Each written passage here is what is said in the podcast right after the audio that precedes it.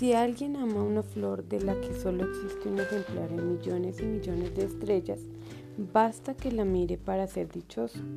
Puede decir satisfecho, mi flor está allí, en alguna parte. Pero si el cordero se la come, para él es como si de pronto todas las estrellas se apagaran. ¿Y esto no es importante?